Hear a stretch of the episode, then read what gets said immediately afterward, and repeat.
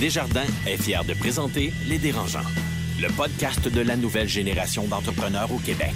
Quand les entrepreneurs ont besoin de soutien, chez Desjardins, ils ne dérangent jamais. Visitez desjardins.com par oblique entreprise. Ils font le tour du monde. Signent de gros contrats. Écœurent pas mal de monde. Et nous racontent tout ça. Voici les dérangeants. Bonjour et bienvenue à ce sixième chapitre des Dérangeants cette saison. Je m'appelle Patrick Marcelet et euh, aujourd'hui, on va aborder un thème que je trouve fascinant, le doute. Le doute quand on est entrepreneur, le doute quand on prend une décision. Euh, et pour nous éclairer là-dessus, euh, Alex Mency, cofondateur de Mango Software. Salut Pat. Étienne Crevier, qui est fondateur de Biogénique. Salut Pat. Carlo euh, Coccaro, qui est fondateur de Mathémo, euh, Mathémo Monde et, et aidersonenfant.com. C'est un honneur pour moi, Patrick, d'être là. Ben, parle-moi de ça. Personne ne. Seigneur Marcelet. Et Exact. Patrick, tu as réussi à dire le nom de la compagnie à Carlo One Shot? En Ouais, bafouillant ouais. quand même un peu. Un peu d'hésitation, mais Quelques-uns, mais ce qu'il faut que tu saches, Alex, c'est que normalement, il y a du montage. Alors, les gens, ça, ils s'en sont pas rendus compte. Euh, les ficelles, on garde ça entre nous. Donc, on va couper ce bout-là. Tu ne montres pas comment tu fais de la saucisse, là. Ah, OK, OK, OK, c'est bon. Et euh, à tout seigneur, tout honneur, et avant d'accueillir notre invité d'aujourd'hui, euh, Alexandre Taillefer, ça promet d'ailleurs d'être assez, euh, assez intéressant. On va, on va y aller avec les coups de cœur et les coups de gueule. Euh, je commence avec toi, Alex, euh, Alex quoi, et je pense que c'est un coup de Ça va cœur. être un coup, cœur, gueule, doute, un mix des deux. OK? Tu Euh, n'as toujours pas compris le concept après trois saisons. Non, j'ai vraiment Ah, de la misère, mais vous allez voir, c'est intéressant pareil. Je me demande, Pat, si on n'est pas en train de créer une espèce de bulle effervescence avec l'intelligence artificielle. En ce moment, il semble qu'on garoche de l'argent à coup de pelle, à coup de 30, 40 millions à des entreprises qui sont survaluées. Quand tu parles de honte, tu veux dire les gouvernements en le général? gouvernement, euh, des fonds d'investissement. À la limite, les fonds d'investissement, je veux dire, c'est leur argent, ça- je m'en fous. Mais qu'est-ce qu'on a eu comme résultat tangible qui a eu un retour à la hauteur des investissements en ce moment? Pas grand-chose. Euh, J'ai certains amis entrepreneurs qui ont parti des projets, que les subventions ont été refusées, mais en rajoutant le mot intelligence artificielle dans la description, hop, l'argent est tombé du ciel. Pour vrai? Exact, oui. Ah oui, hein? Je les nommerai pas, par exemple. OK. Ah, c'est intéressant quand même. Mais euh, tout ça étant dit, c'est si on fait une bulle, le danger là-dedans, c'est quand on venait le temps de faire des investissements qui sont importants pour des vrais projets, on va probablement passer à côté de la traque. Donc en ce moment, je me demande si on n'est pas en train de créer. euh, on est probablement en période d'ajustement. Tu sais, le terme Ouais. est, est galvaudé, mais il va se raffiner dans les prochaines années. Puis ces faux projets-là, ils vont être. euh, On a fait la même rapidement. chose avec les jeux vidéo aussi à une certaine époque. Puis- OK, OK.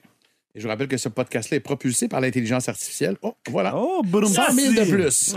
Euh, euh, Étienne, ton coup de gueule, je pense. C'est un coup de gueule, un coup de gueule contre mon année 2019 qui a vraiment été de la merde, Patrick. Euh, ouais, ça a été surtout un point de vue personnel, mais plus, précisant- plus précisément au niveau de ma santé mentale. J'en parle plus ouvertement depuis 2016 et j'en avais parlé dans la saison 1 à l'épisode Les PDG se cachent pour pleurer.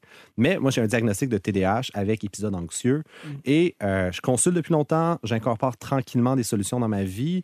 Euh, mais en rétrospective, l'année dernière, ça a vraiment été super difficile pour moi et pour les gens autour de moi surtout qui subissent un peu comme le coping qu'amène l'anxiété dans la vie de quelqu'un. Puis euh, c'est un peu un mea culpa, vivement 2020, mais c'est- vraiment weird d'entendre dans ce temps-là, quand tu fais une crise d'anxiété, tu as tout pour être heureux, mais que dans ta tête, ça ne processe pas. C'est juste une montagne puis un brouillard devant tes yeux. Donc, euh, s'il y en a qui, comme moi, veulent aller mieux, veulent se prendre, euh, en prendre soin de leur santé mentale, il y a des solutions et peut-être que 2020 peut être euh, jour 1 plutôt qu'un jour. Et rapidement, comme ça, en 30 secondes. Mais s'il y a une solution pour toi en 2020, ça, ça, ça passe par quoi? C'est hygiène de vie. OK, OK, OK. Et non hygiéniste dentaire. Carlo, coup de gueule. toi aussi? Ouais, Ah coup oui, de c'est gueule aujourd'hui. C'est rare. Je le sais, Ah ouais? c'est plus rare. Je suis d'un naturel positif. En 2020, Carlos, c'est comme une bête. Ah oui. Oui, hein? oui. Mais en fait, j'arrive d'un- séjour en France euh, pour affaires. Puis moi, je suis très critique du système d'éducation. Juste qu'il y a de mieux pour les enfants. Euh, J'ai comme motto si c'est bon pour les enfants, tout le monde est gagnant. Euh, puis là, je reviens de mon séjour en France. Autant j'ai rencontré des gens extraordinaires, autant je me rends compte qu'ils ont un système d'éducation qui n'est pas du tout à la hauteur, qui n'est pas bienveillant, qui ne veut pas le bien des enfants. C'est un système inégalitaire euh, qui... euh, Élitiste. hein. est extrêmement élitiste. Puis les jeunes en Les difficulté, concours, le concours. les jeunes en difficulté, les jeunes différents, Hey, c'est un point de vue qui est rare, celui-là. Parce Sont- qu'à à- à entendre les gens en général, les Français au niveau de l'éducation notamment. Là, ah non, c'est de la merde. Ah, pour vrai? Ah ouais, ils hein? sont dans les pires au monde dans les tests PISA internationaux. Leur système est élitiste et inégalitaire. Euh, les- les- dès que tu es différent, tu es mis à l'écart. Le système, pas les gens, là, mais le système ne veut pas t'aider.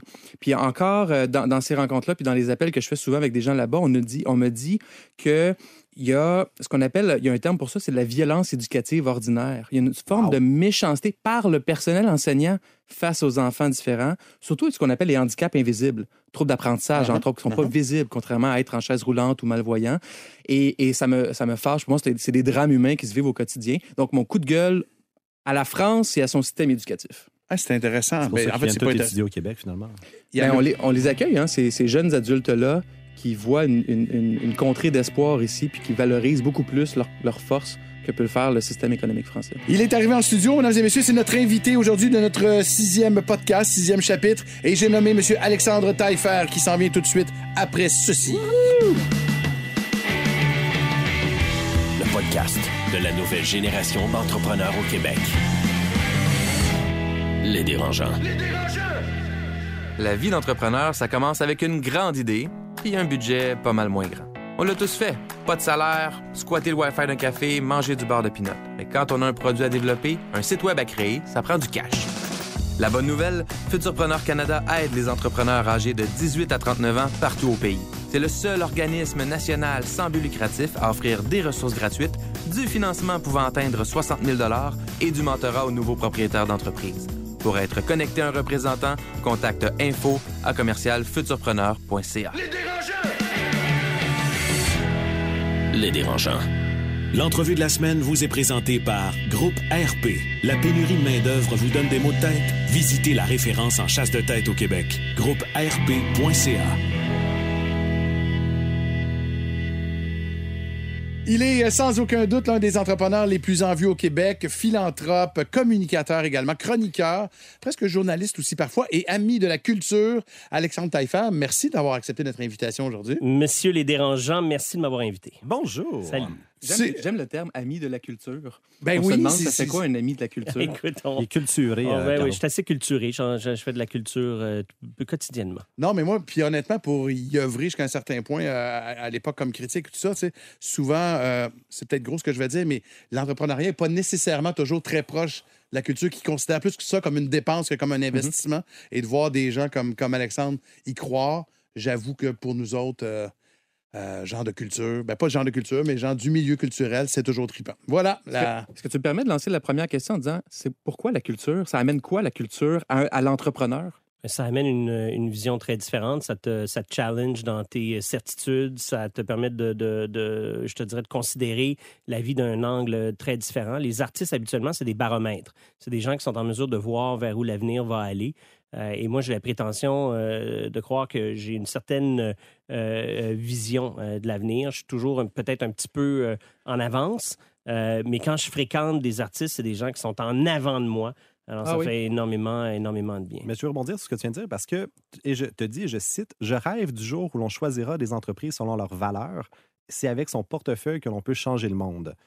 Quelqu'un qui veut se partir en affaires, mais qui a un portefeuille vide, comment il fait pour changer le monde? Le portefeuille, c'est le portefeuille du consommateur. C'est-à-dire que euh, on s'en va vers une, je pense, un capitalisme qui doit être renou- renouvelé. Sinon, le capitalisme va imploser.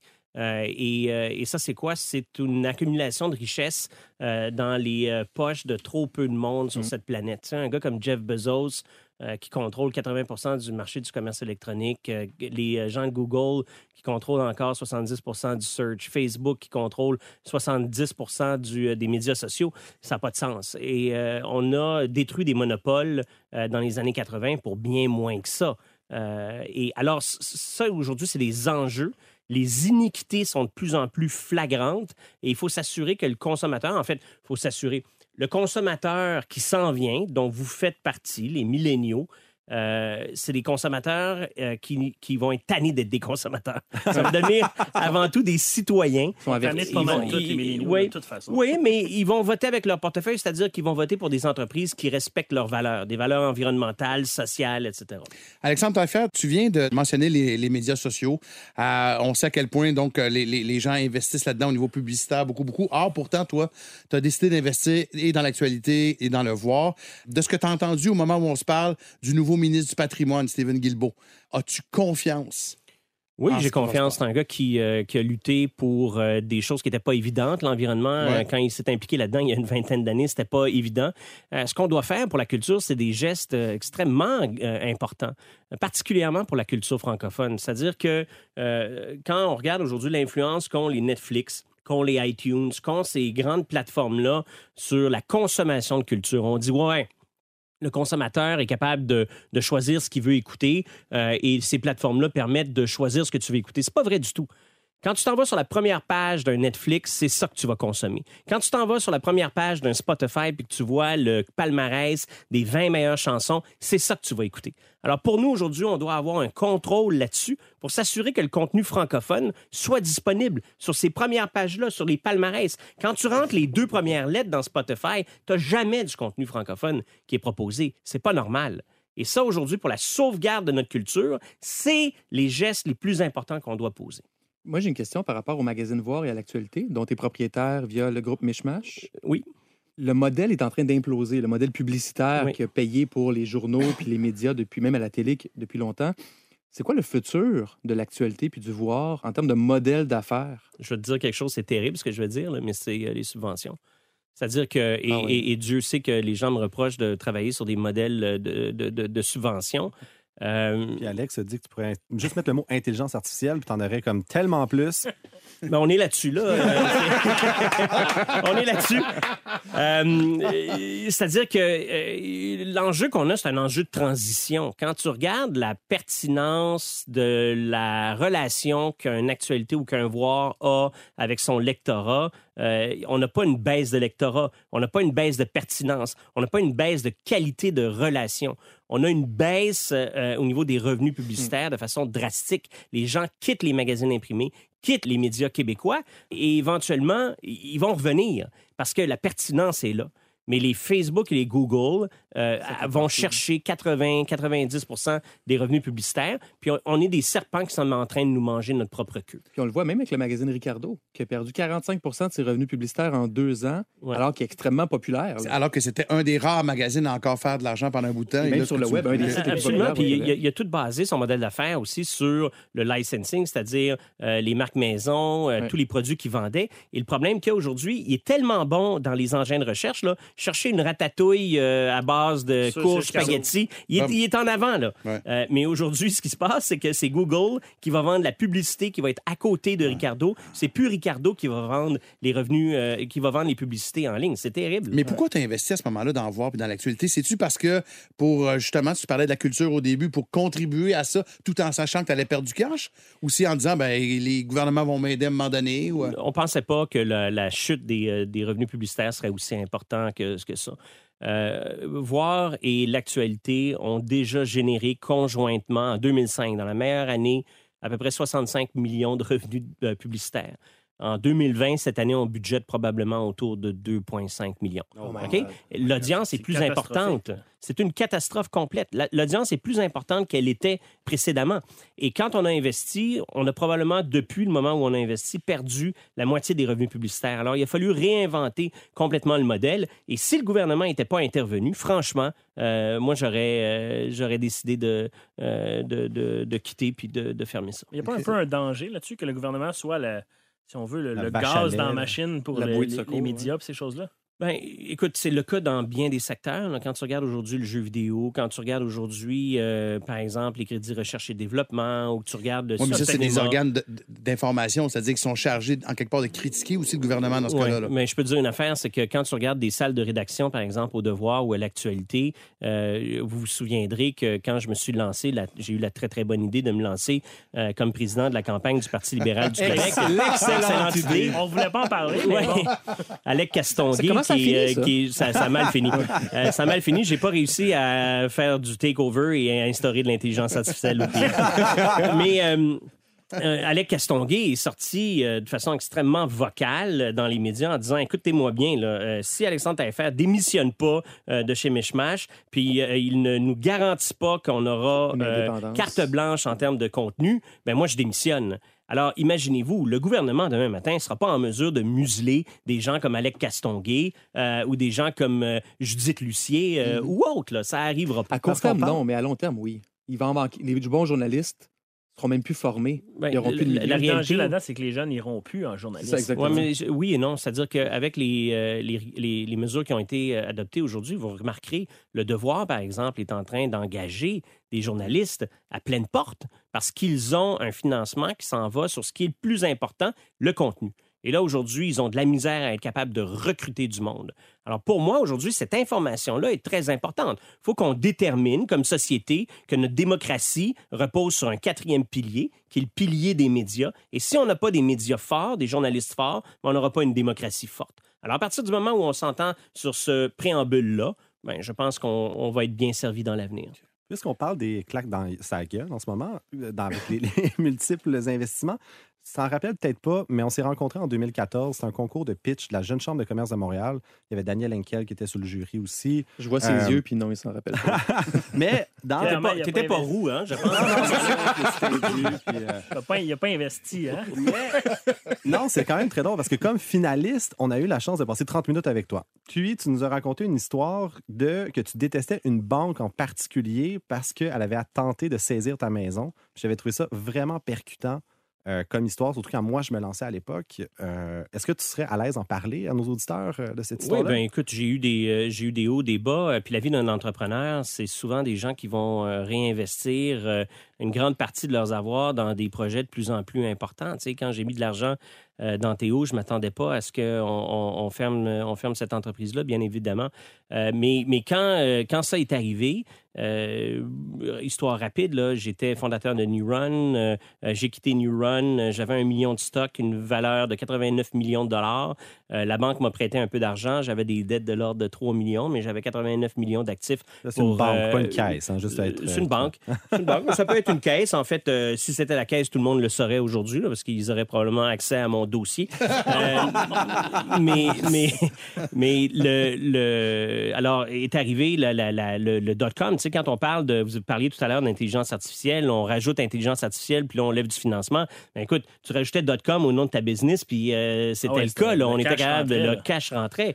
Alors, nous, on a eu une valorisation avec New Run. On faisait, je sais pas moi, 150 millions de chiffre d'affaires. On avait euh, euh, 1200 employés et, euh, et on avait une valorisation boursière de l'ordre de 2,2 milliards de dollars. Là. OK? Ce qui est Alors- un peu exagéré. Ben, ce qui est un peu exagéré, ce qui est beaucoup exagéré. Mais à ce moment-là, tu dis rien. Ben, écoute, moi, à ce moment-là, j'avais 26 ans.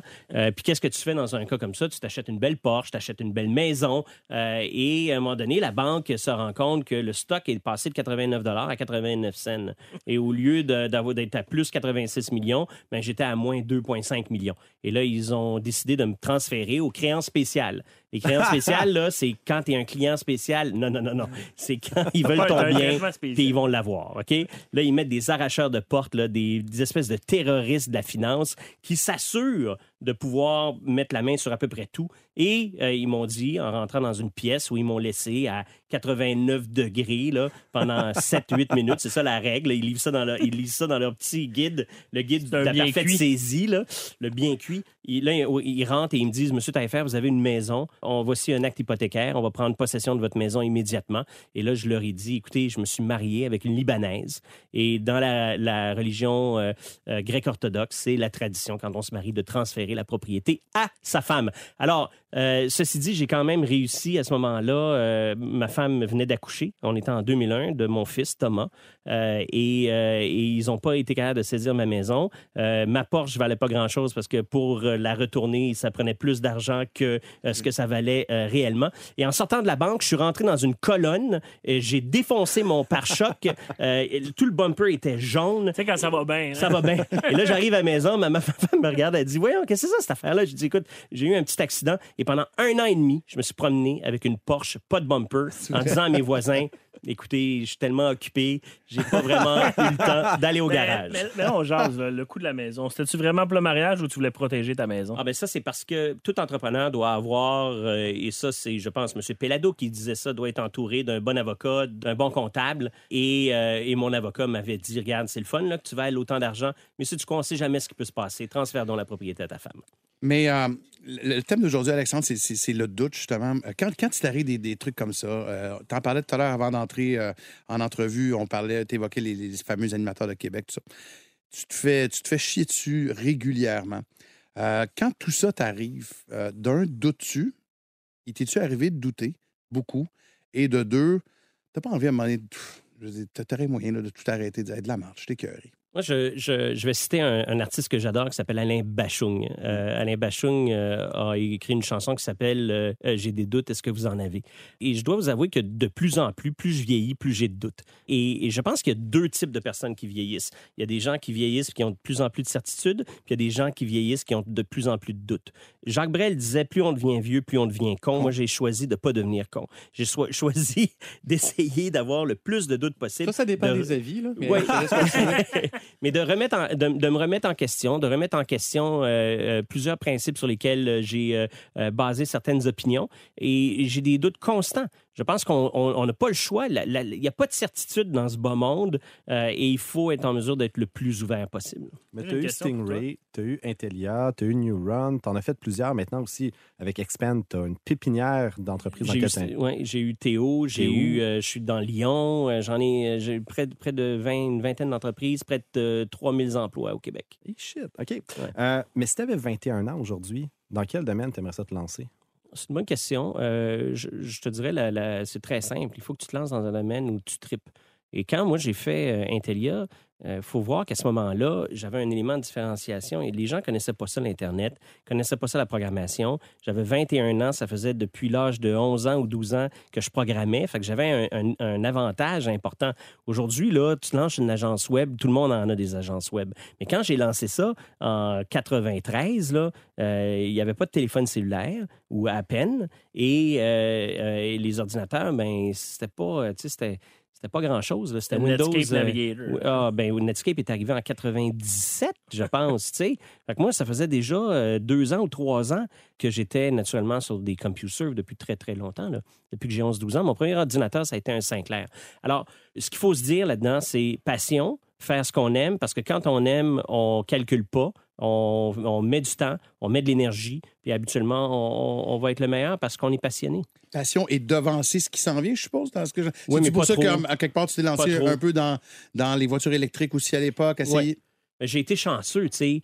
Euh, ça, c'est un autre élément. Il faut reconnaître à quel point est-ce que la chance est importante en affaires.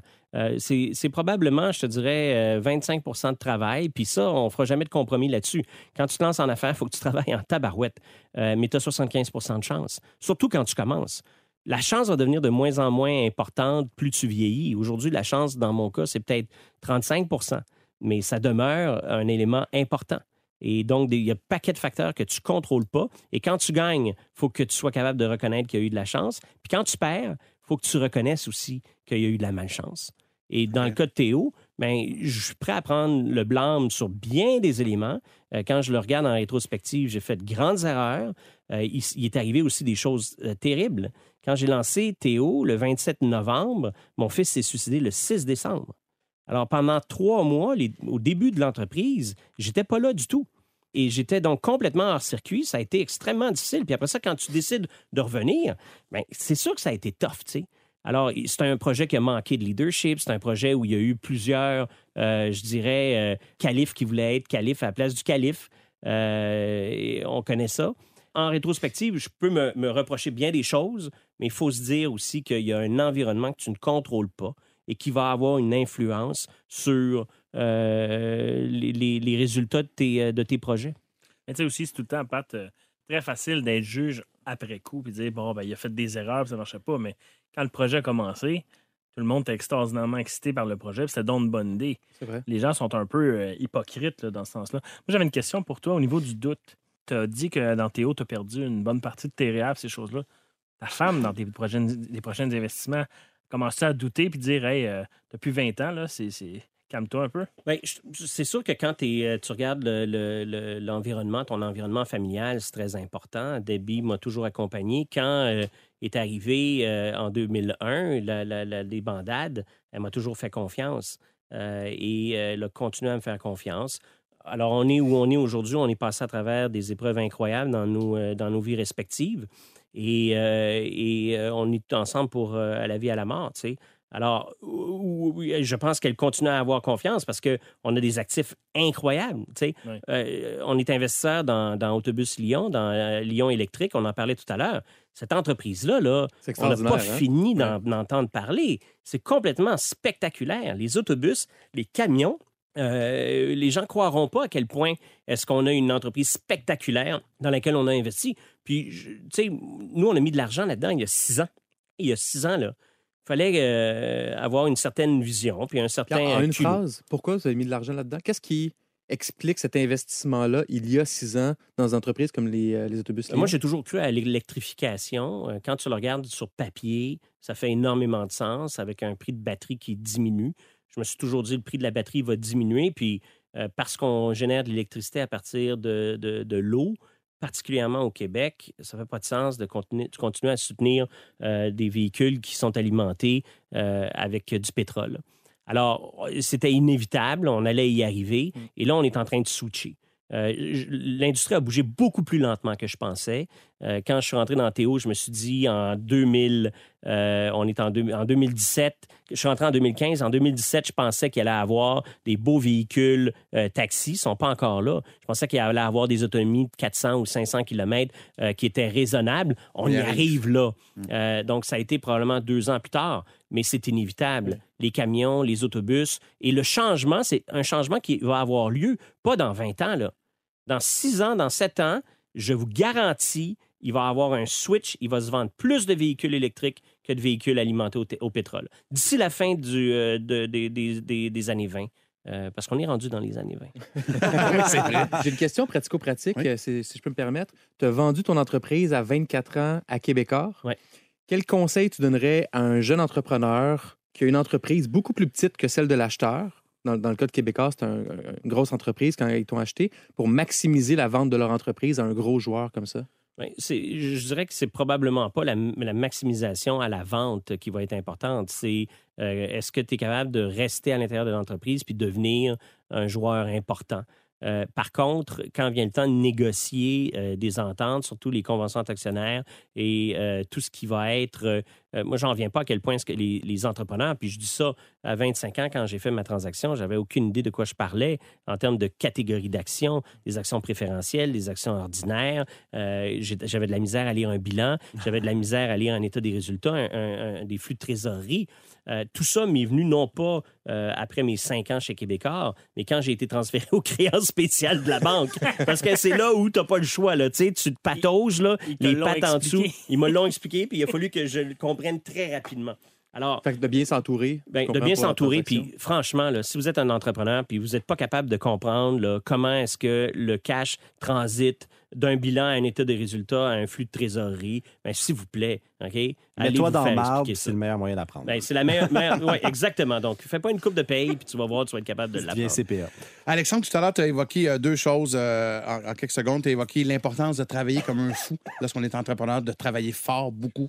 Euh, et tu as évoqué le suicide de ton garçon également. Est-ce que quand un événement comme celui-là arrive, ça fait pas en sorte qu'on se questionne sur notre présence dans la famille, sur euh, le travail qu'on a peut-être trop fait euh, auprès de nos entreprises? Et ce faisant, est-ce que tu es le même entrepreneur aujourd'hui, euh, en 2020? C'est une bonne question. Je pense qu'il y a eu beaucoup de gens qui ont jugé le fait que euh, quand tu es un entrepreneur, euh, en théorie, il y a une image que tu n'es pas euh, près de ta famille. Moi, j'arrête de travailler le soir à, je te dirais, probablement 17 heures, une grosse journée 18 heures, et je suis à la maison tous les soirs. Je cuisine, c'est moi qui fais le repas à tous les soirs, et on soupe en famille à tous les soirs. C'est très, très rare que je vais avoir des, des sorties. Euh, le cliché du 80 heures semaine, c'est pas ça pantoute. ben, C'est-à-dire que je l'ai fait quand j'étais jeune. Euh, je pense que plus tu vas avancer, tu sais, quand j'ai eu mon, mon fils, euh, j'avais, euh, Thomas est né en 2003, euh, j'avais donc 31 ans. Ça faisait déjà huit ans que j'étais en affaires. Alors, je, je- je met- je mettais moins de temps. Aujourd'hui, après 40 heures, là, je suis épuisé. Euh, et, donc, épuisé vraiment physiquement. Euh, j'ai eu un cancer l'année dernière. Les gens ne savent pas ça. Je me suis fait enlever un rein.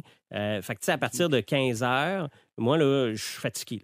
Alors, 15 heures, je commence à ralentir, puis à 17 heures, je suis à la maison. Ceci dit, je pense plus que je pourrais être PDG d'une business. tu sais. Je peux pas être le, le patron d'un- d'une entreprise parce que la meilleure leadership que tu peux avoir, c'est un leadership par l'exemple. C'est-à-dire d'être là le matin le premier puis de sortir probablement un des derniers. Et c'est pourquoi j'ai choisi d'être investisseur et d'investir dans des entreprises où tu as des bons entrepreneurs.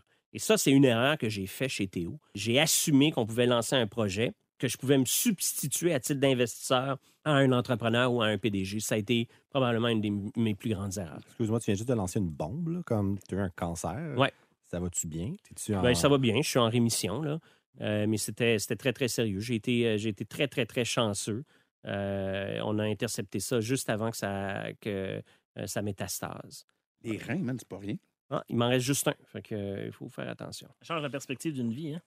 Ben, ça change la perspective du vie. J'ai déjà été assez tabassé, là, je te Ouais. dirais. Euh, je suis comme, euh, je suis un, je suis un peu euh, résilient. Là, tu sais, j'ai- comme une bonne résilience là, aujourd'hui. Le 31 décembre, la prochaine. t'as bu du mou de pomme, hein, c'est ça? Non, je, regarde, ça, c'est un autre, un autre truc. tu sais, Je suis plus capable de boire. tu sais, quand on était jeune, on sortait des shooters, le machin, le ci, le ça.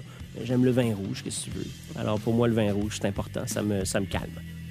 Ben, santé, Alexandre Taillefer. Merci beaucoup pour tout. Merci d'être euh, passé dans nos studios. Avec plaisir, Merci, messieurs. c'est gentil. Merci beaucoup.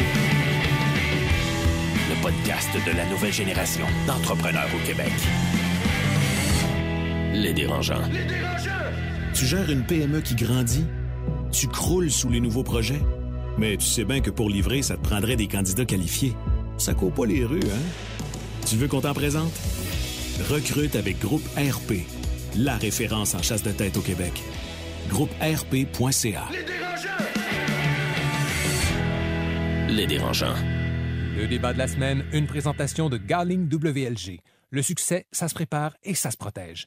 Développer les meilleurs réflexes en matière de droit et propriété intellectuelle. Visitez garlingwlg.com. On est de retour avec les dérangeants et avant d'attaquer le débat, on va, on va se réchauffer, messieurs, avec une petite question dérangeante.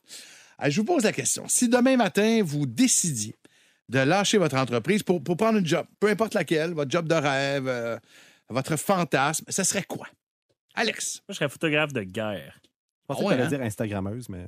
Non, non. moi, non, aller dans les zones de conflit, des places qui nous déstabilisent, là, euh, faire de la photographie. C'est en Iran, en. Iran, toi, là. là. Ah, absolument, ouais. ouais. Alex, t'es pas capable de courir 100 mètres, qu'est-ce que tu vas faire? Pas besoin de courir. Prends l'avion, gros. oui, mais rendu là, ça arrête de se sauver de temps en On temps. va dire des balles de fusil, Pat, tout le monde court. Ah oui, oui, mais, oui, effectivement. vu mec. Donc, photographe de guerre dans ton cas. Euh, Étienne, tiens. Ben moi, parce que j'étais assis à la droite, euh, à la gauche de Carlo, il, il m'influence, c'est de l'osmose, mais sans farce, prof. J'adore. Moi, j'étais chargé de cours à l'Université de Montréal euh, quand je faisais mon doctorat en génétique. Puis J'ai tripé enseigner. Aujourd'hui, je donne des conférences parce que j'aime ça, aller devant des gens, puis enseigner, puis partager, puis juste comme être un- donner un bon spectacle en même temps, mais d'avoir un impact sur vraiment une crowd et d'arriver avec euh, du contenu pertinent. J'a- J'adore être proche, j'adore enseigner. Donc, tu serais professeur, je suppose, d'université. Tu irais pas en troisième année? Ah, ouais, OK, ouais, mais assez vieux quand même. là. non, je n'irais pas. Secondaire? là, euh, Non, professeur de non. maternelle. Ça ça. Et toi, Carlo? Ben moi, j'ai longtemps dit que je voulais être boucher, avoir une boucherie. Mais là, pour des raisons écologiques, pour vrai, j'en aurais pas. Faire le bien dans un OBNL ou même euh, anim- animateur, journaliste, apprendre des choses, parce que les journalistes font beaucoup creuser des Uh-huh. sujets, ce serait autour de ça. OK, OK. Journaliste, toi. Ah, ouais. Ouais. Ou boucher. Malgré la crise. Journaliste ou journaliste boucher. ou boucher. Ouais. OK, OK, OK. Tu vas bien cuisiner tes invités. Donc, dans le fond, Oh! journaliste au chien écrasé. Exactement. Oh! Euh, on est dû pour notre débat. Tout le monde est prêt. Donc, je rappelle qu'on est avec Alex Mency, Étienne Crevier et Carlo Coccaro. On va se parler du doute aujourd'hui. Je trouve ça fascinant, je trouve ça euh, intéressant parce que j'ai l'impression d'avoir devant moi des gars qui doutent assez peu même. Et en lisant euh, la recherche, en lisant entre autres ce que vous aviez à dire, je réalise que vous êtes trois gars qui doutez. Est-ce que c'est une qualité lorsqu'on est entrepreneur que de douter? Ben, moi, je peux briser la glace parce que je doute beaucoup. C'est sûr que c'est une façade, c'est une armure que je mets quand tu es out there. Tu vas euh, fake it until you make it, comme on a si bien dit souvent. Mais une grande partie du doute de l'entrepreneur, je pense que ça, vient, ça provient de notre effort euh, constant à vouloir être meilleur. Mais c'est en même temps le couteau à double tranchant parce que de vouloir être meilleur, c'est ça qui c'est vraiment le seul moyen qu'on a de s'améliorer.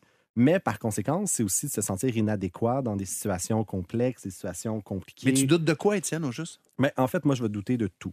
Point. J'ai un sentiment d'imposteur constant.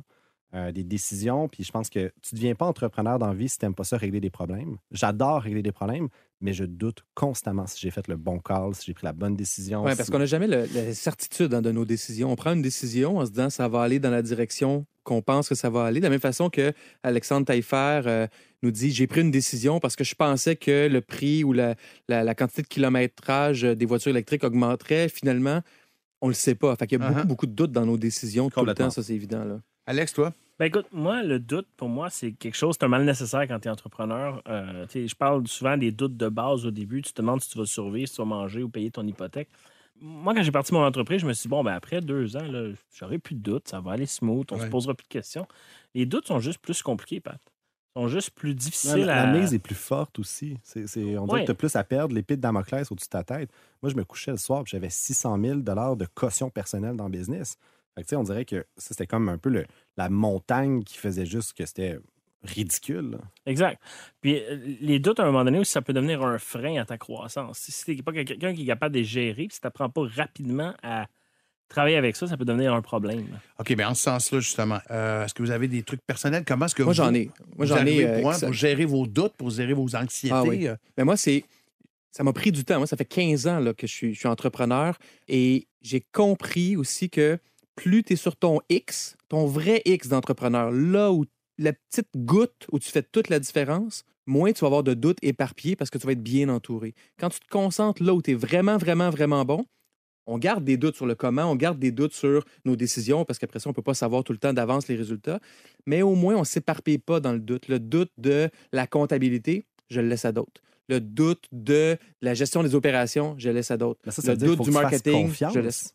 Mais Tu- dans la vie, il faut faire confiance, sinon Moi, on n'avance mais pas. comme- hein. comment tu fais pour coacher ton, ton VP marketing? Comment tu fais pour t'engager? Moi, puis- je me, je me- j'ai encore là, ça m'a pris un petit peu de temps, mais j'ai vraiment compris que c'est pas à moi de coacher mon VP marketing. Mon rôle à moi là, puis moi là où j'ai aucun doute dans la vie, c'est sur mes valeurs. J'ai aucun doute sur mes valeurs, j'ai aucun doute sur la mission de mon entreprise. Mhm. Quand ça est coulé dans le béton, le béton, tu sais, ça bouge un peu à travers le temps, mais ça se brise pas facilement. Ça, c'est mon coaching, moi, de, de mon monde. Après ça, je m'assure d'embaucher la meilleure personne en marketing qui va être 100 fois meilleure que moi. Fait que moi, mes doutes, je fais, hey, je le sais pas. Bob, t'en penses quoi? Bob, il dit, Carlo, faut aller par là-bas. Go, on va par là-bas. OK. C'est plus mon doute à Ça, moi. je suis d'accord avec Carlo parce que tu as des aptitudes puis tu as l'attitude. Puis moi, j'ai toujours dit, t'engages une personne avec la bonne attitude. Puis les aptitudes, elle va aller les chercher. Il y a des cours qui existent. Je peux la former, je peux l'envoyer une semaine en formation. Mais si la personne veut apprendre, tu sais, moi, je tenais toujours comme exemple, mon VP vente est un avocat de formation qui a appris sur le tas la génétique. Puis en deux mois, il y avait une conversation one-on-one avec un médecin qui était capable de challenger pendant au moins 20 minutes parce qu'il avait l'attitude d'un champion. Mais- c'est là que j'ai arrêté de douter. Mais je trouve ça intéressant. Puis en même temps, moi, si j'avais un. Tu sais, mettons, là, je, je, je dîne avec un entrepreneur, là, je dirais, recrute pas pour le former. T'as pas le temps, t'as pas l'énergie. Il en attend la personne qui sait déjà plus que toi. Fait que des cas comme ton, ton avocat qui a appris sur le tas, ça existe, puis c'est tant mieux. Mais moi, je dirais 9 fois sur 10, là, attends, il y en a un ou une, souvent une même, qui connaît plus que toi, puis qui va t'amener plus loin dès la première Ben, seconde. surtout si ton but d'engager, c'est parce que tu n'as pas les connaissances. S'il faut que tu le formes en plus, c'est un non-sens. ça. Ouais, moi, je pense ça aussi. Il y a une espèce de vieil adage qui dit dans le doute, abstiens-toi. Avez-vous déjà, vous, pris une décision contraire à ce que vous pensiez? C'est-à-dire, vous doutiez, doutiez, doutiez. La merde, j'y vais pareil. Ben, moi, je pense que le adage-là, il faut faire attention parce que la pire décision, c'est l'indécision. Ouais. C'est souvent quand tu restes, puis tu- le, statu, statu quo, c'est, c'est ton pire ennemi. Ouais. Euh, par contre, il faut un, faut un genre de balancement. Moi, C'est je mieux d'avancer croche que de pas avancer. Exact. Ah ouais. Ah oui. Ouais, Mais- puis il y avait Jeff Bezos, on peut dire, on peut l'aimer, on peut le détester, mais il a quand même dit quelque chose Va d'intelligent. te faire une autre citation. Ben, euh, d'un entrepreneur non, non, aux États-Unis. fait, là. C'est comme, il dit que dans la vie, il faut que tu sois incompris à 50 Si tu es incompris à 100 tu es dans le champ, tu vas faire faillite. Si tu es incompris à 5 ben, tu es juste un mouton qui suit tout le monde. Mais si tu es incompris, grosso modo, 50% du temps, ben, tu le sais que tu as un pas d'avance. Tu le sais que tu innoves. Tu le sais que tu n'as pas bâti ta business sur le statu quo, mais faut pas que ça soit tout le temps. OK, OK. Ouais, je suis d'accord. Alex, c'était dans un domaine qui va très vite, les technologies, Oui. euh, etc. Est-ce que plus on vieillit, moins on se sent dans le coup et plus on doute? On se sent, à un moment donné, dépassé. C'est-à-dire que moi, j'ai commencé ma carrière comme programmeur. Clairement, aujourd'hui, les gens qui finissent euh, l'université programment beaucoup plus vite que moi. Ils ont beaucoup plus d'appétit pour les nouvelles technologies. Euh, Puis cet appétit-là, tu passe. Mais par contre, moi, je suis capable d'avoir une vision à haut niveau d'un projet en entier qu'eux ne sont pas capables d'avoir. Fait que ça, ça change à ce niveau-là. Fait que mes compétences, ça, ça ne m'affecte pas. Par contre, tu te demandes est-ce que je suis à la bonne place dans mon entreprise. En ce moment, moi, je m'occupe à peu près plus de la technologie. Je fais que du développement des affaires. Ça m'a pris du temps à accepter ce rôle-là parce que je voulais tout le temps avoir, euh, tu sais, I know best. C'est moi qui va prendre les décisions, etc. Fait que ça, ça a été difficile. C'était le bottleneck. Là.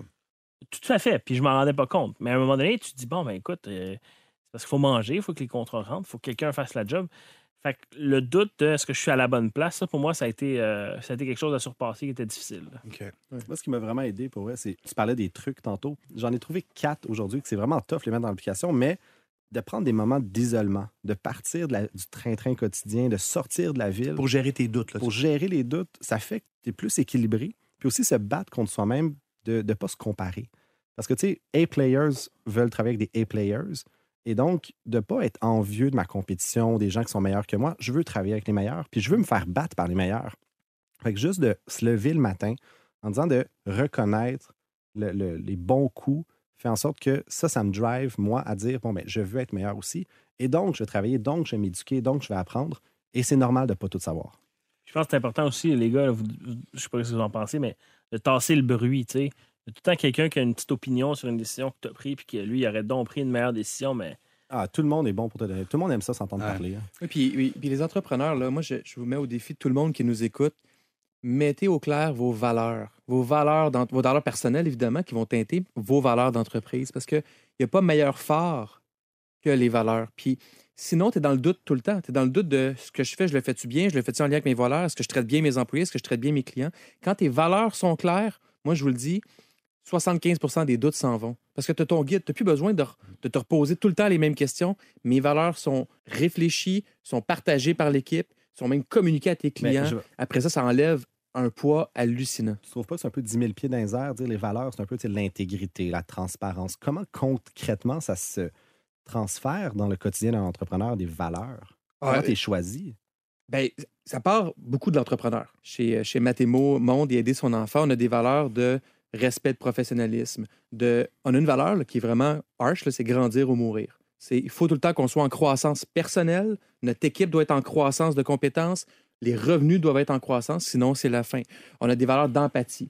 Ma plus grande force à moi, c'est l'empathie. C'est, comme clair que je l'ai nommé convictions. comme valeur. Valeurs et convictions. Oui, mais après ça, quand on, quand on recrute, c'est juste les valeurs. Oui, il y a les compétences qui s'ajoutent, mais si tu n'as pas les valeurs, on ne te veut pas. Puis quand j'évalue le personnel, c'est les valeurs qu'on regarde. Ça devient un guide qui drive tout le monde. Étienne, je vais faire du pouce sur ton coup de gueule de tout à l'heure. Donc, je reviens Oui. au tout début de l'émission euh, où tu as parlé de ton année 2019 de marde. Parce que là, je vous entends parler, puis, tu sais, on est dans les petits doutes. Bah, je doute un peu. Fait que là, finalement, moi, je fais OK, ça va se passer, puis tout va être correct. tout- Euh, le doute peut finir par ronger, j'ai l'impression, Complètement. euh, une tellement. personne. Tu sais, là, à vous entendre, ah, ça se passe bien, c'est correct, un petit doute. bon. mais ça peut devenir effectivement extrêmement envahissant, je suppose. Euh, anxiété, empêcher de dormir, euh, dépression. Cette nuit, mon garçon est malade. Mon garçon de 5 ans se réveille pour boire de l'eau. Je vais aller chercher de l'eau. Je retourne dans mon lit. Et là, je me mets à réfléchir à certaines ventes qui vont moins bien. Puis c'est sur quelques jours, là, pas sur quelques mois, quelques années. Puis ça trotte, puis ça trotte. Puis là, je suis plus dans Colin. OK, il faudrait pas que ça continue trop longtemps. Puis, puis moi, je dors bien. Je suis zéro stressé dans la Ouais. vie. Mais ce doute-là a vite, vite, vite grandi. Puis là, c'est là où les, les entrepreneurs puis tout le monde, en fond, doit trouver des mécanismes pour mettre fin à ça rapidement. Sinon, ça devient parce un que ça peut donner des épisodes d'anxiété importants. là, Ben, complètement. Parce que ce qui s'est passé dans mon cas, c'est que justement, je ne me suis pas écouté. Puis j'ai laissé les mécanismes de coping, donc l'évitement, l'abandon, la fuite, prendre le dessus parce que je ne voulais pas ressentir l'émotion. Parce que pour être un bon entrepreneur, dans ma tête, je devais foncer, je ne devais pas douter. Donc, je ne me questionnais pas si j'allais bien jusqu'au moment où est-ce que j'ai fait vraiment une crise d'anxiété. J'ai éclaté en sanglots. Ça l'a vraiment pris le dessus. Ça m'a envahi. Et là, j'ai réalisé que j'ai survécu. Je me suis réveillé de ma crise d'anxiété. Je venais de pleurer pendant une bonne demi-heure, mais ça ne m'avait pas tué. Et donc, de vivre l'émotion, tu as beaucoup plus de chances d'être en santé mentale si tu pleures que si tu pleures pas. Donc, de laisser l'émotion t'envahir, de laisser la vivre et de la Ouais. comprendre, puis de détruire ces associations-là, de dire, ben, si je, je perds un client, c'est pas parce qu'il m'abandonne, c'est pas parce qu'il me rejette, c'est juste que, bon, it's business. Et donc, tu le pleures, tu vis l'émotion et tu passes à autre le chose. partager aussi. Le partager à un proche, un psychologue, à son équipe même. Il ne faut pas sous-estimer le pouvoir du partage pour justement abaisser ce niveau de- d'anxiété-là. Exact. Est-ce qu'on a pas mal fait le tour de ce que vous aviez envie de, de Mais moi, je vais jaser? rajouter quelque chose. Il y a un endroit où moi, Carlo, j'ai besoin d'avoir vraiment plus de doutes dans la vie. Moi, je suis comme juste un passionné, puis j'aime ça faire des nouvelles affaires que j'ai jamais faites. Fait que quand j'ai un nouveau projet, une nouvelle idée qui apparaît dans mon cerveau, que- qui, qui- qui croise ma route, Oui. je m'emballe vraiment vite. Je vais aller de l'avant, puis je suis prêt généralement à mobiliser la moitié des ressources de mon entreprise pour réaliser cette nouvelle avenue-là ou ce nouveau projet-là. Et j'essaie toujours de garder Carlo doute beaucoup plus que tu doutes maintenant parce que un des plus gros enjeux de beaucoup d'entrepreneurs, c'est de dire non. Dire non aux Mm. bonnes idées, mais qui ne sont pas les, les idées les plus extraordinaires. Ouais. Moi, c'est un, un des grands défis que j'ai. J'ai besoin de chose. douter beaucoup plus. Ouais. C'est la meilleure chose depuis le pain tranché. On y va, gang. ouais. Puis on y croit, puis on veut, puis on... Mais finalement, Parce que tu t'es pété la gueule une couple de fois comme ça. ben, quoi. tellement, tellement, j'ai gaspillé de l'argent, du temps et des ressources sur des fausses bonnes idées ou des idées qui étaient bonnes, mais pas très bonnes. Mais pendant que je faisais ça, j'ai raté les très bonnes idées. Ouais, fait que toi, dans le fond, ce que tu nous dis, c'est, hey, sérieusement, douter un peu plus à un moment Ben, donné. ouais, ouais. Pour certains trucs, il faut douter parce que sinon, quand on a trop de convictions, des fois, on... tu sais, notre plus grand piège, c'est de on sait pas ce qu'on sait pas. Mais si tu te remets pas en question sur ce que tu sais pas, tu le verras pas. Ah ouais. Ça, le doute et la remise en question, pour moi, c'est deux choses différentes. Tu sais, remise en question, c'est sage. C'est je Un repense à mon affaire. pivotes. C'est ça. Le doute, c'est je vais être capable, ça va-tu marcher? Ça, va- ça c'est malsain, ça mène à rien. Il n'y a pas de bonne. Ouais, ouais, ouais, je il y a pas comprends de bonne approche. Mais une remise en question, tu t'assois, tu fais les plus, les moins, tu y penses. Ça, pour moi, c'est beaucoup plus constructif. Plus sain, effectivement, ouais. un des trucs, euh, que, que- juste pour rebondir sur ce qu'Alex a dit, un des choses que j'ai appris à faire dans le temps, puis que peut-être les auditeurs vont aimer, c'est donne-toi toujours du temps pour apprendre. 4-5 audiobooks par année, quelques podcasts, puis dis-toi, je vais apprendre ce que j'ai besoin d'apprendre un jour parce que je le fais à tous les jours. Et donc, tu vas être beaucoup plus indulgent envers toi-même, de dire, hey, comment ça? Est-ce que ma fiscalité est optimisée? Je ne le sais pas. You know what? C'est normal, je ne le sache pas, mais je fais les actions pour apprendre. Mhm. Et donc, ça l'aide énormément à tamiser le doute, à être plus indulgent. Moi, je sais que tu es quelqu'un, effectivement, qui, qui apprend tous les jours, c'est beaucoup, donc, ça, je comprends, pour combler tes doutes. C'est ce que je sais. Exactement. Merci beaucoup. Merci, Alex. Merci, Étienne. Merci, Carlo. Ce fut un honneur. Et on est prêt Seigneur pour la question. euh, non, on est prêt pour euh, C'est quoi le problème, tiens? Le podcast de la nouvelle génération d'entrepreneurs au Québec. Les dérangeants. C'est quoi le problème? Une présentation de Desjardins Entreprises, fière d'encourager la coopération entre entrepreneurs partout au Québec. La question du public aujourd'hui, donc, nous vient de l'entrepreneur Jerry Blackburn, fondateur de Blackburn Athletics, à une formule unique de gym sans contrat à Boucherville et la Prairie. Alex, tu nous lis la question, s'il vous plaît. Avec plaisir, Pat. Alors, salut les dérangeants. On me demande de plus en plus souvent de donner des conférences sur l'estime de soi et les troubles alimentaires, sachant comment j'ai surmonté la boulimie et l'adolescence. Je sais que certains d'entre vous donnez des conférences avec une agence. Auriez-vous des conseils à me donner? Est-ce qu'il y a des pièges à éviter? Comme conférencier, donc. Exact. Messieurs, Bon, moi, je trouve que c'est une super bonne question, mais le concept de conférence, ça revient à dire est-ce que tu aimes ça? Est-ce que tu as envie? Tu ne donnes pas des conférences avec une agence juste demain matin parce que tu te lèves puis. Comment ça marche, une agence? Mais en fait, c'est qu'il faut que tu en aies donné quelques-unes. Tu en as une qui te- où tu t'es filmé ou que, par exemple, l'agent vient te voir. Puis là, il faut qu'il trouve le produit intéressant puis il puisse te booker. Fait qu'après ça, chaque entreprise, chaque demande de conférence passe par l'agence. Dans mon cas, c'est Horizon. Puis c'est vraiment eux qui vont faire le contrat, vont négocier le cachet et ils vont m'envoyer des détails. Mais je le fais parce que j'aime ça, je le fais parce que je le fais pas pour l'argent. Puis, tu sais, il y a quelques fois que tu vas à, à Saint-Roch de la Chigan, puis il y a 12 personnes dans la salle, mais tu y vas pareil parce que le monde veut t'entendre, puis ils veulent vraiment apprendre. Moi, la conférence ce n'est pas un véhicule, c'est pas un outil marketing, c'est vraiment, c'est du pur plaisir. Mon conseil à Jerry, moi, c'est pourquoi? Fixe tes objectifs clairs. Est-ce que tu le fais pour l'argent? Est-ce que tu le fais pour des clients, pour ton gym, ou est-ce que tu le fais pour le plaisir? Puis, par exemple, si c'est pour l'argent, euh, ce qui va décider après va être en conséquence. S'il le fait pour les clients, même chose, le, le- le contenu va être adapté, la régionalité va être adaptée parce que de gyms sont sur la rive sud. Puis après ça, la qualité. Ne pas surfer sur un savoir qui prenne les heures qu'il faut, puis les dizaines d'heures qu'il faut pour que la- sa conférence soit le plus tight possible. Sais, Un un spectacle. vrai. Oui, exactement. C'est pas juste je parle de ma vie. Rends ça extraordinaire. Quand je lis la question de Jerry, je vois qu'il il cherche à utiliser une agence parce qu'il se fait, il y a beaucoup de demandes. Est-ce que les agences vous aident à gérer vos, vos horaires puis comment vous faites vos conférences? est-ce qu'ils vous en rapportent des conférences aussi? Les Oui, bonnes c'est agences, oui. Tout à fait. Oui. Ben oui. C'est- C'est des gens organisés qui ne font que ça, qui t'aident à bâtir ta conférence, qui t'amènent dans un réseau de conférenciers euh, et de- de- d'acheteurs de, conférences. Moi, personnellement, je dirais s- sans hésitation. Mais si l'objectif, c'est d'être très local, par exemple, pour avoir du monde dans son gym, Uh-huh. je pense pas que tu as besoin de l'agence. Va voir ta chambre de commerce, va voir les écoles, va voir les entreprises, puis offre tes conférences, puis tu Souvent, vas, tu vas on réussir. confond conférence et webinaire. Tu peux donner, tu peux faire un, un outil conférence sur ton site web, sur ta page Facebook, un Facebook Live, puis ça va t'emmener des clients. Mais une conférence, c'est autre chose. Messieurs, vous êtes euh, à la fois en feu et fort pertinent. Comme à, comme à l'habitude. Ah hein, ben, Patrick? certainement, tabarouette. C'est quoi le problème? Une présentation de Desjardins Entreprises. T'aimerais demander conseil aux dérangeants? Envoie ta question sur lesdérangeants.com barre oblique 911. Les dérangeants. Et c'est déjà tout pour ce sixième euh, chapitre des Dérangeants cette saison. Étienne Crevier, Alex Mency, Carlo Coccaro. Ça fait un plaisir. Merci beaucoup, vraiment. euh, ça a été extrêmement agréable. Émotif également avec Alexandre Taillefer, qu'on va remercier de sa grande générosité. Je pense que c'est le mot qu'on peut se dire. Absolument. Merci, Pat. Merci. Monseigneur Marcelet. Ça fait grand plaisir. Euh, prochain épisode, on reçoit quelqu'un de fascinant également, Martin Hainaut, qui a notamment œuvré longtemps pour C2 Montréal et bon, un paquet d'autres choses comme ça. Ça promet. Soyez avec nous donc dans le prochain épisode. Merci tout le monde. À bientôt. Le podcast de la nouvelle génération d'entrepreneurs au Québec. Les dérangeants. Les dérangeants!